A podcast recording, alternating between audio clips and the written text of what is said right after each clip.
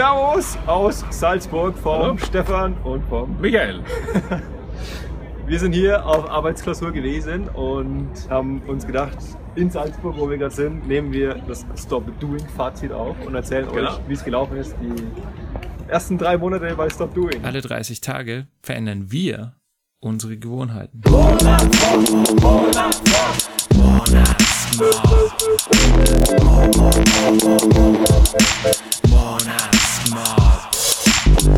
Michael, was war das äh, Stop Doing, was dir am meisten gebracht hat? Das Stop Doing, das mir am meisten gebracht hat, war sicher, dass ich aufgehört habe, eine, äh, also die Mail-App und auch die Facebook-App am Handy aktiv zu haben. Also die habe ich aufgehört, also deaktiviert und das ist großartig, weil ich habe viel Zeit gewonnen und auch Ruhe gewonnen. Also das war sicher das wirksamste Stop Doing. Das war richtig äh, gut, kann ich empfehlen. Was war das Stop Doing, wo du noch Optimierungsbedarf siehst? Also es gibt ein Unordnungsthema, also im Büro und auch im Bücherregal und so weiter. Und ich wollte aufhören mit der Unordnung sozusagen. Also Ordnung schaffen ist die Maßnahme. Und das ist mir noch nicht so 100% gelungen, weil ich es einfach nicht priorisiert habe. Das will ich noch angehen und das werde ich noch angehen. Und zwar innerhalb der nächsten zwei Wochen zumindest. Okay. Eine Wochenend-Entspannungsarbeit. Ich, ich bräuchte mal Entspannung für meine Augen, das zuckt gerade nicht. Das zuckt gerade ein wenig. Aber das, Vielleicht wegen diesem weißen Bernhardiner. das ist ein sehr schöner Hund. Okay? Ähm, was hat dir der Monat insgesamt so gebracht? Ja, der Monat. Wir Drei machen es Monate. wir machen es ja schon länger, seit, seit mehreren Monaten. Vielleicht für dich auch hilfreich zu wissen, wenn, was passiert, wenn man es über drei oder sogar viereinhalb Monate macht. Es November Ende November gemacht. Ja. Und was hat es mir gebracht?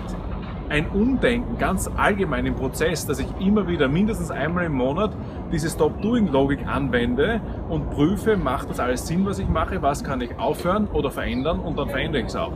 Und ich habe mehr Zeit für die wichtigen Dinge, für die schönen Dinge und auch mehr Freizeit. Wirst du es beibehalten? Das Stop Doing generell? Die Logik auf jeden Fall und die Stop-Doing-Aktivitäten, die werden sich sicher auch entwickeln und verändern und den Prozess ja auf jeden Fall. Okay, die gleichen vier Fragen an dich und zwar die erste Frage ist, ähm, was war dein hilfreichstes, wirksamstes Stop-Doing?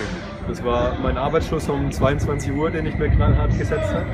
Was sehr gut funktioniert hat im Januar, was mittlerweile, ich habe es dreimal gebrochen, Okay? wenn man es sich hart anschaut, aber Seit, seit, seit Januar. genau. Gut, also im Schnitt Also abgesehen von ein, unserer ein, Arbeitsklausur jetzt die. ein, ein Tag pro Monat sozusagen. Genau. Ja, okay, Und das gibt Und- mir halt ordentlich Freiheit am Abend, was anderes zu tun. cool.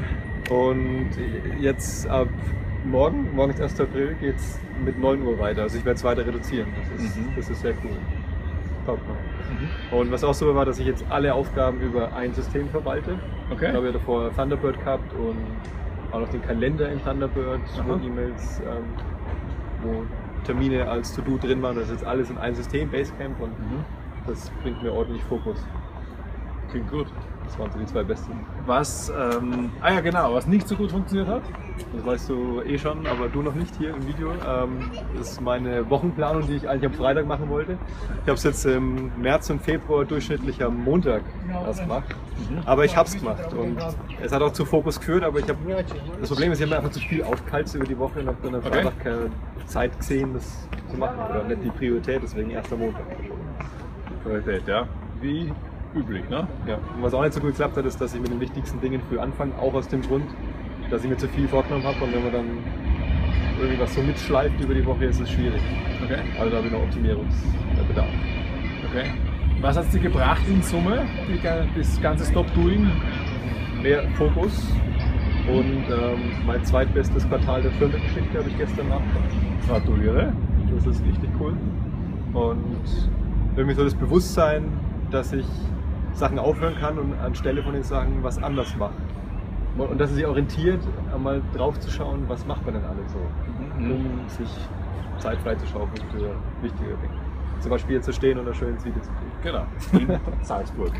Äh, dann erübrigt sich fast die letzte Frage, nämlich ob du es beibehalten willst. Also klares Ja. Mhm. Und auch so, dass ich es anpassen werde, werden wir uns sicherlich weiterhin austauschen. Sehr gerne, In ja. dem Fall sind wir die Umsetzungspartner. Genau, also ich habe eine Mitverantwortung bei seiner Wochenplanung. Sage ich gleich dazu. ja, cool. Und genau, äh, wenn ihr das Video jetzt hier als erstes seht, dann schaut euch mal die Startschussfolge noch an und Genau. Ähm, Und vielleicht haben wir noch ein paar intelligente Fragen für, für dich. Ähm, die Frage, ob uns das eine einfällt oder mehrere. Nämlich ähm, Wie wird's Wetter heute noch? äh, die äh, intelligente. Also im Sinne von Stop Doing fällt mir ein, die erste Frage, was sind meine wichtigsten Ziele und Wünsche im Leben? Ähm, und dann, was mache ich für Aktivitäten so den ganzen Tag? Und was trägt nicht bei, dass ich meine Wünsche und Ziele verwirkliche? Und was kann ich eliminieren? Unser Stop-Doing-Prozess in kurz ist mir gerade dazu Genau. eingefallen. Ja. Und wenn du es genauer anschauen willst, dann klick hier und du siehst die Startschussfolge. Okay, in diesem Sinne, viel Erfolg und gutes Gelingen. Ja, macht's gut. Ciao. Schönen Gruß aus Österreich. Monatsmob.